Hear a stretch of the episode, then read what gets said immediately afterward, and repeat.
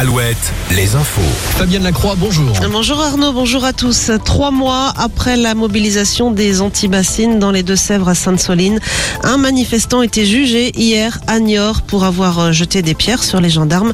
Ce quadragénaire qui avait déjà été interpellé mardi avec euh, quatre autres personnes a été euh, condamné à dix mois de prison ferme.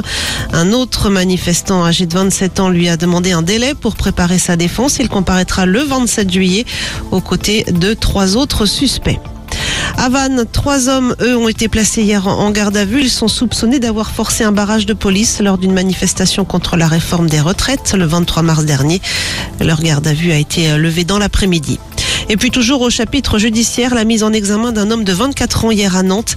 Il est soupçonné d'avoir tué une adolescente, Tessa, en décembre 2018 dans le vignoble nantais. La jeune fille avait été percutée par un véhicule qui avait pris la fuite. L'enquête sur cet accident avait été relancée la semaine dernière suite à l'émission Appel à témoins sur M6.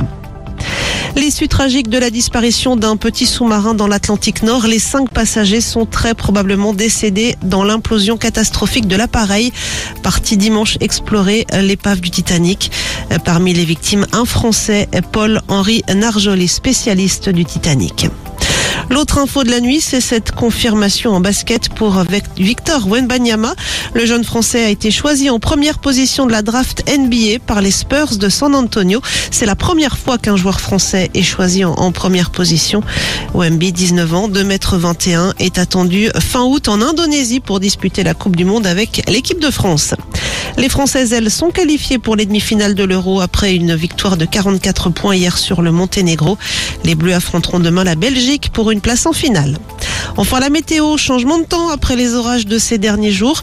Le soleil s'installe pour aujourd'hui sur l'ensemble de nos régions après dissipation des brumes matinales de 23 à 28 degrés pour les maxis. Le mercure devrait dépasser les 30 degrés demain et dimanche.